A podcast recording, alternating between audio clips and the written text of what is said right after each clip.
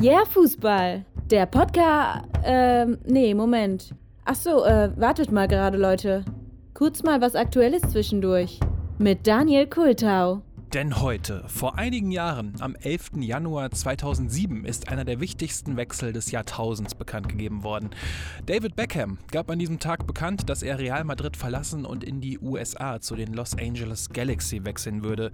Statt wie bisher umgerechneten 20 Millionen US-Dollar bei Real gab es für Becks zwar nur 6,5 Millionen im Jahr, dafür handelte Beckham aber so einen Hammervertrag aus, dass er insgesamt gut eine halbe Milliarde Dollar über die gesamte Zeit einsackte.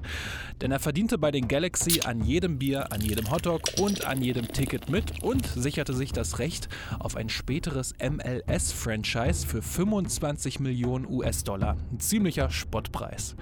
Becks machte sich also die Taschen voll, zahlte 2014 dann die 25 Millionen für das Franchise und so war Inter Miami geboren. Als Inter Miami 2020 dann das erste Spiel machte, war das Franchise dann fast schon 600 Millionen US-Dollar wert. 2023 1990 wechselte dann auch noch Lionel Messi nach Miami. Und das alles nur, weil David Beckham 2007 einen wirklich fantastischen Vertrag aushandelte. Yeah, Fußball, der Podcast mit Daniel Kultau.